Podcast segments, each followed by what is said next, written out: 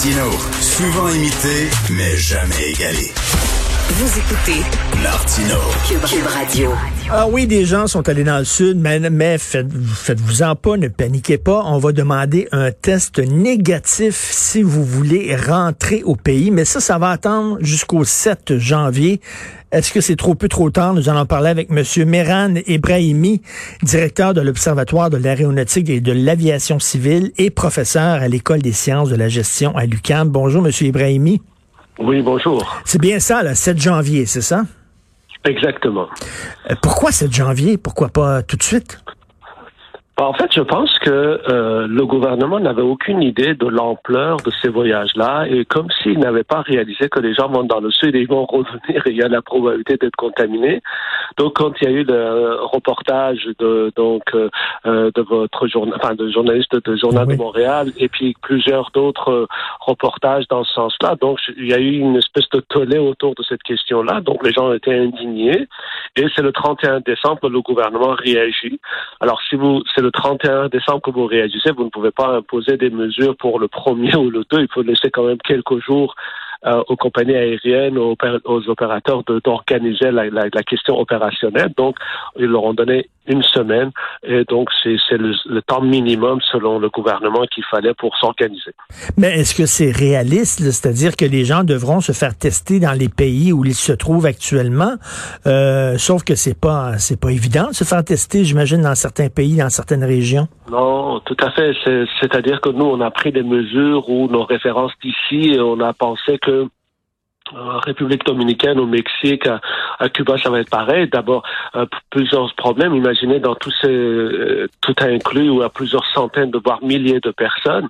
Donc, l'opérateur doit les apaiser en République dominicaine pour aller dans une ville où on peut faire les tests. Parfois, c'est à des dizaines de kilomètres.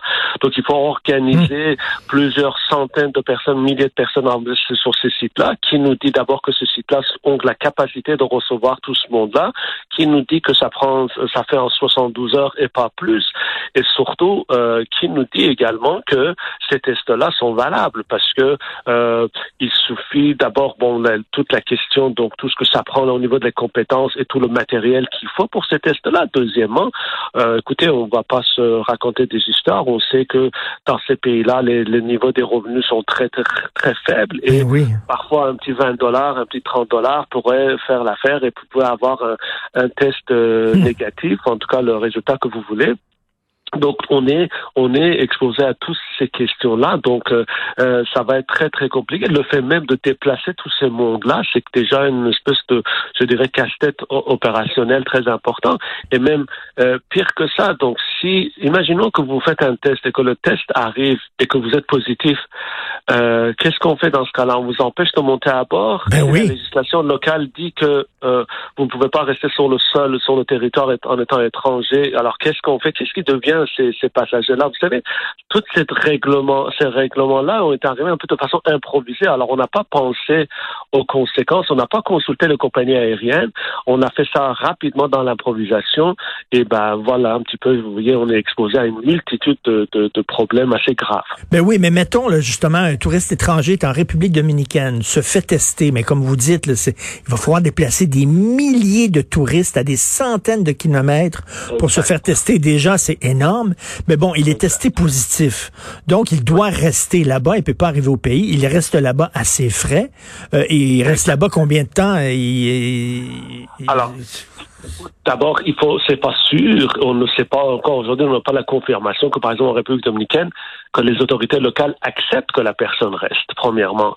Deuxièmement, il peut pas rester, la personne ne peut pas rester, la personne ne peut pas partir. Alors, euh, donc, euh, ça, pose un problème. Là, on est dans une espèce de, de, de encore là, une, on ne sait pas quoi faire là, c'est l'inconnu euh, parce que les, les, autorités locales, d'après ce qu'on entend, là, il faut confirmer, ils veulent que les, les, les, ceux qui sont positifs partent, quittent le pays pour pour réduire la, la, la, probabilité. Et puis un autre problème, vous savez, on n'a pas on n'a pas parlé de ça, mais le, test se fait 72 heures avant le départ. Hmm. Le problème, c'est que ces gens, ils vont pas s'enfermer dans leur chambre pendant les trois jours avant leur départ. Ben non. Ils, vont, ils vont aller au bar. Vous avez vu un petit peu dans le reportage, ben, ils font la fête. Ben oui. Comme si pendant ces trois jours-là, les virus sont en congé et puis qu'il n'y aura pas de possibilité de contamination. Donc les gens vont dire, ben, j'ai fait le test et même regardez, j'ai un test négatif. Et comme si pendant ces trois jours-là, la probabilité de contamination est zéro. Et bon, ben, là, les gens auront une espèce de faux sentiment de négatif et que bon, ben, ils vont se comporter en négatif alors qu'ils vont dans les soirées, ils vont dans les boîtes de nuit, ils vont dans l'avion, dans l'aéroport. Ici, en arrivant, ils prennent le, le taxi. Vous voyez, toutes ces choses-là qui se, qui Mhm. s'enlignent, qui, qui vont augmenter la possibilité de propagation du virus. Mais tout ça, ce, ce sont des vœux pieux, finalement. Ça nous donne un faux sentiment de sécurité. Mais absolument, absolument. On peut pas être contre la vertu. C'est vrai que le test, c'est une bonne chose. C'est c'est un élément de plus. Mais si vous pensez que tous ces gens qui sont partis avec un test euh, 72 heures avant, on va régler le problème, d'autant plus qu'on sait que les gens qui partent, euh, sont partis pendant cette période-là, ils ont le profil de ceux qui ne sont pas nécessairement le plus respectueux des règles. Alors donc, ces gens-là reviennent et, et bon, bah, avec tout ce que ça, ça, ça comporte. Ben oui, parce qu'on euh, là, ils sont censés se confiner pendant deux semaines et bon, ne pas sortir et ne pas recevoir personne. Mais s'ils se sont conduits de façon aussi irresponsable avant, je sais pas pourquoi là, ils deviendraient soudainement, par magie, par miracle, responsables. Exactement. C'est pour ça qu'on dit il est absolument impensable qu'on n'a pas pensé à ces choses-là et qu'on n'a pas, comme beaucoup de pays, on n'a pas catégorisé des voyages essentiels et les voyages non essentiels et donc interdire les voyages non essentiels. Vous mais monsieur-. Mais Oui. Monsieur Ibrahimi, là, vous êtes directeur de l'Observatoire de l'aéronautique et de l'aviation civile. Il me semble que le gouvernement aurait pu vous consulter. Non? Ben, écoutez, depuis le début de cette histoire-là, depuis, euh, depuis le mois de mars, on est continuellement dans l'improvisation, dans l'improvisation, dans l'improvisation. Donc, on est comme si on n'a pas une posture, on n'a pas une stratégie par rapport à toutes ces questions-là. Et en fonction de qui crie plus fort, qui on veut satisfaire, on ne veut pas euh, déranger, on, donc on établit des règles et des règles. Regardez juste l'histoire de rembourser les billets euh, qui n'ont pas eu lieu à cause de la pandémie. Regardez, ça fait ça fait à peu près neuf mois que cette histoire-là est sur les sur la table. Ça, la question n'est pas réglée. De temps en temps, notre ministre intervient en disant on va faire ceci, je vais demander à ceci, mais la question n'est pas réglée. La question de voyage, écoutez, c'est vous n'avez qu'à regarder un petit peu comment ça se fait euh, en, en Europe. On, on fait des sur mesure, on a établi donc des interdictions pour les vols non- pour les voyages non essentiels. On aurait pu et donc c'est- même pas la peine de consulter un expert, c'est c'est le bon sens et, et les experts de santé publique n'arrêtent pas de le dire et de le réclamer. Parce que là, on, se fait dire, oui, mais la Constitution canadienne empêche le gouvernement d'interdire les vols. Je m'excuse, on est en période de pandémie, il y a une situation d'urgence sanitaire. J'imagine que ce serait possible de dire, écoutez, là, euh, il va falloir, avant de monter dans un avion, que vous me prouviez euh, que c'est un voyage essentiel. Exactement. Et, et écoutez, je, je pense qu'il y avait un juriste de l'Université de Montréal, dont malheureusement je ne souviens pas le nom, euh, qui avait dit que cet argument de la liberté de, de charte de la liberté ne tient pas nécessairement devant une pandémie et que les gouvernements ont, tout, ont toute la liberté d'interdire ou de limiter ce voyage-là face à la pandémie. Il n'y a pas un juge qui va donner tort au gouvernement parce que pour protéger la population, a empêché quelqu'un d'aller se, se bronzer dans, la, dans, le, dans le sud.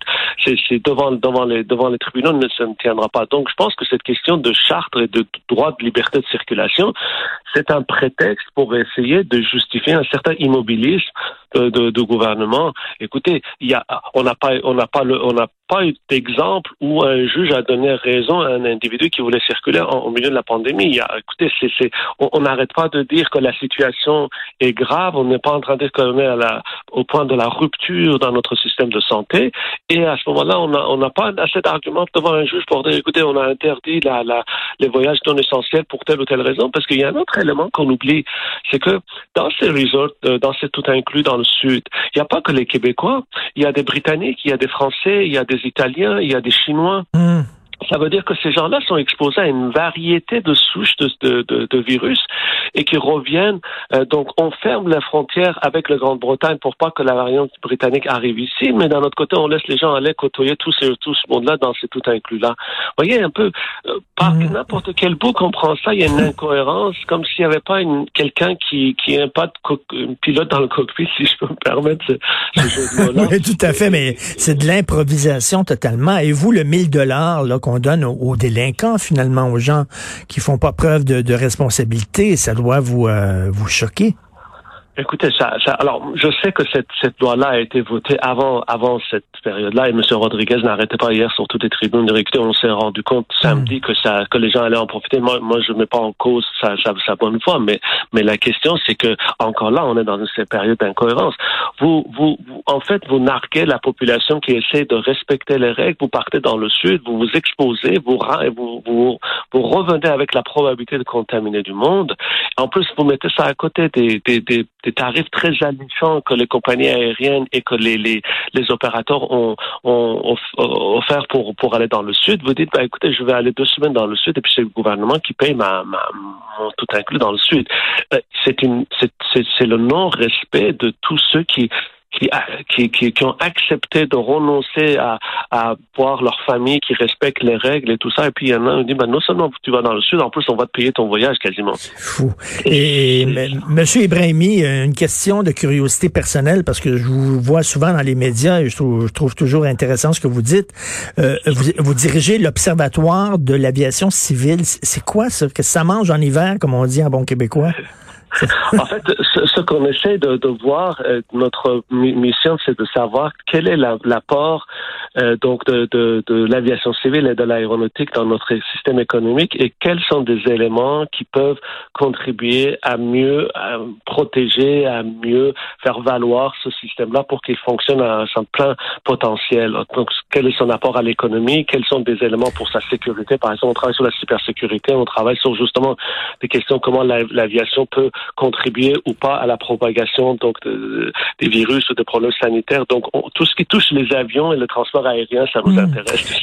et vous savez que l'industrie justement de l'aéronautique, des transporteurs aériens, bon, tire le diable par la queue, bien sûr. Euh, Est-ce que c'est une façon de les aider, de ne pas interdire les vols dans le sud? Est-ce que vous pensez que le gouvernement canadien a fait ça pour pouvoir justement aider euh, les Air Canada de ce monde? Écoutez, euh, vous savez, les Chinois ont une belle expression qui disent une fois que la tête est sous l'eau, que ça soit d'une paille ou sans paille, ça ne change rien. Euh, C'est-à-dire que bon, les compagnies aériennes se portent très mal et ce n'est pas avec quelques milliers de, de, de voyages vers le sud que ça va régler le problème. Euh, ce qui est malheureusement ce qui est en train de se passer, c'est que notre infrastructure de transport aérien est en train de se dégrader de façon très rapidement. Nos acteurs principaux sont en train de se, se détériorer, nos expertises sont en train de, de, de, de partir. Pendant ce temps-là, des compagnies, par exemple comme Turkish Airlines, Qatar Airways, euh, Qantas, tout ça, sont en train de, de mettre de l'argent et puis essayer d'aller chercher, gruger des trajets euh, supplémentaires. Par exemple, ne serait-ce qu'avec le Canada, toutes ces compagnies-là ont aujourd'hui plus de trajets qu'avant. Ils savent que leurs avions évitent, mais que leur gouvernements sont en train de préparer le, le, le terrain après pandémie. Donc, regardez par exemple Air France qui a touché après 11 milliards de dollars, Lufthansa qui a touché après 15 milliards de dollars, les compagnies américaines qui ont touché 50 milliards de dollars, même 57 milliards de dollars. Euh, pour nous, on n'a pas donné un seul sou à nos compagnies aériennes directement. Et donc demain, il va falloir que, même aujourd'hui et demain, il va falloir qu'on aille concurrencer avec ces compagnies-là, alors que plus de 250 000 personnes euh, dans ce, pays donc gagnent leur pain et puis des bons salaires dans la, dans l'aviation avec une expertise très élevée. On est parmi les meilleurs. Mais on a complètement abandonné ça, alors que nos concurrents sont en train de, de gaver leurs entreprises de, de, de l'argent et qui sont en bonne position pour le départ. Et nous, comme si on a fermé nos yeux là-dessus. Et ça, c'est une grave erreur parce que c'est la souveraineté dans notre ciel qui en dépend. On ne peut pas vendre notre souveraineté dans notre ciel. C'est un peu comme si on vendait notre armée. Ça n'a pas de sens. Tout à fait, très intéressant. Merci beaucoup, Monsieur Meran Ibrahimi, directeur de l'Observatoire de l'aéronautique et de l'aviation civile. Et bonne année. Merci. Merci à vous. C'est toujours un plaisir. Bonne Merci. journée.